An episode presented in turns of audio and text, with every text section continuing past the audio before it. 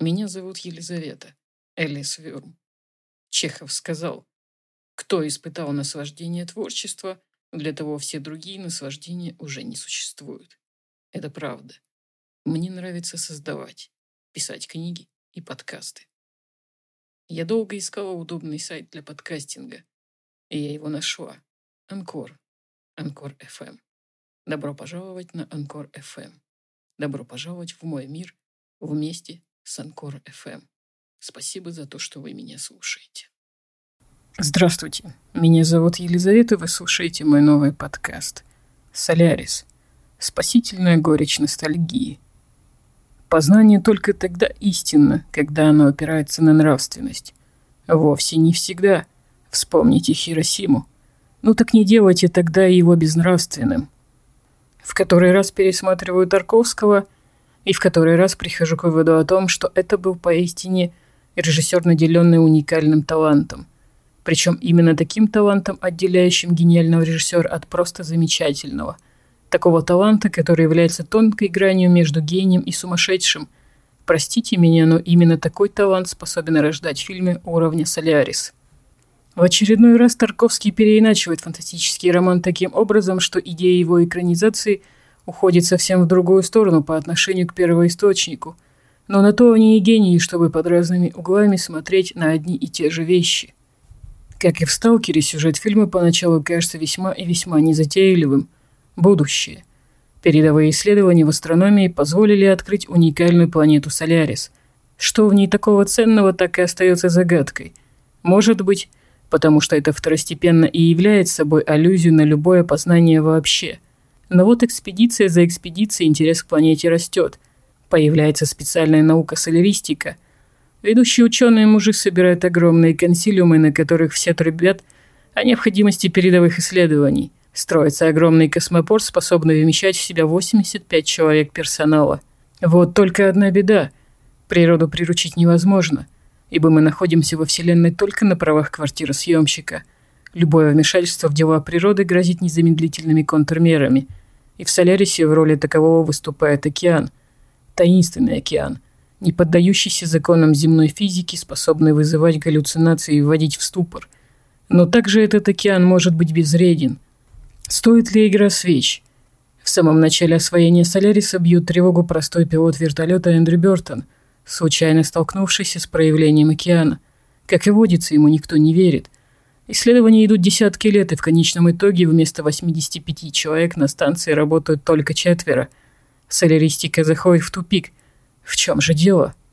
Разобраться с ситуацией летит главный герой Крис Кельвин. И вот несчастье. Люди потихоньку сходят с ума. Даже жизнерадостный член экспедиции Гибарян, так любивший жить, кончает жизнь самоубийством. Кажется, что у всех присутствующих развивается непонятная паранойя. А дело все в том, что океан, сканируя мозг исследователей во время сна, посылает к нему гостей. Людей из прошлого, умерших людей – которые будут вечной мукой и наказанием для тех, чья совесть нечиста. И еще большой вопрос, для кого это большая каторга? Для землян или для гостей? Невероятно сильный образ Харри, умершей жены Криса. Пожалуй, сильнейший из всех образов в мировом кинематографе. Может, твое появление должно быть пыткой?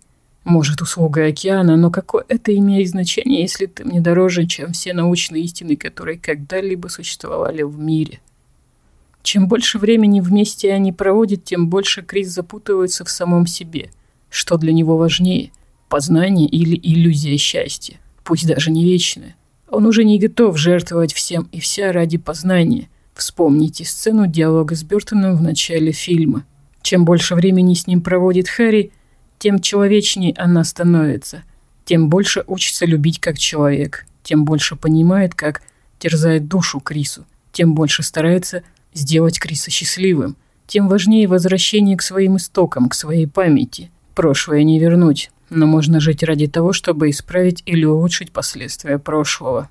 Самопожертвование, которое совершают все герои, в конечном итоге ведет нас к основной фабуле фильма. Необходимо оставаться человеком всегда, невзирая ни на что. Даже не человек Харри через переживание репродукции картин и посещение библиотеки пытается быть человечней – даже она готова пожертвовать своим счастьем и жизнью, чтобы Крис наконец снял со своей души этот груз, и продолжил жить дальше. Хоть как-то жить. Это не я. Это я. Не Хари. В конечном истоке каждый ищет свое пристанище, свою память, свое направление жизни. Вот только гостья свою вину искупила, а Крис едва ли. Безумно многослойная для и без того сложного фильма «Солярис», концовка, связанная с долгожданным возвращением Криса домой. Вот уж действительно концовка, которую смотреть и до дыр засматривать. Как отмечали многие рецензенты, сцена является аллюзией на возвращение блудного сына. Согласен с ними и рекомендую рассматривать концовку именно в таком ракурсе. В глазах отца радость, удивление. Прощение, если хотите. Последние кадры, отсылающие к Солярису и океану. Дабы не спойлерить, скажу, как я их понял – но это воистину одна из концовок, которую для себя каждый зритель будет трактовать по-своему. Любите близких людей. Цените близких людей. Не ждите, что судьба пошлет вам такого же гостя, ибо, как говорил Крис, мы любим то, что можем потерять. Так вот, цените то, что боитесь потерять. Вместо эпилога. Знаешь, проявляя жалость, мы опустошаемся. Может, это и верно – Страдание придает всей жизни мрачный и подозрительный вид. Но я не признаю, нет, я не признаю то, что не составляет необходимости для нашей жизни, то, что вредит ей. Нет, не вредит. Не вредит, конечно, не вредит. Ты помнишь Толстого? Его мучение по поводу невозможности любить человечество вообще. Сколько времени прошло с тех пор, я как-то не могу сообразить, помоги мне. Ну вот я тебя люблю, но любовь — это чувство, которое можно переживать. Но объяснить нельзя. Объяснить можно понятие, а любишь то, что можно потерять. Себя, женщину, родину. До сегодняшнего дня человечество, земля были попросту недоступны для любви. Ты понимаешь, о чем я, Снаут? Нас ведь так мало, всего несколько миллиардов. Горстка. А может быть, мы вообще здесь только для того, чтобы впервые ощутить людей как повод для любви, а? Благодарю за рецензию Blade Runner 2008.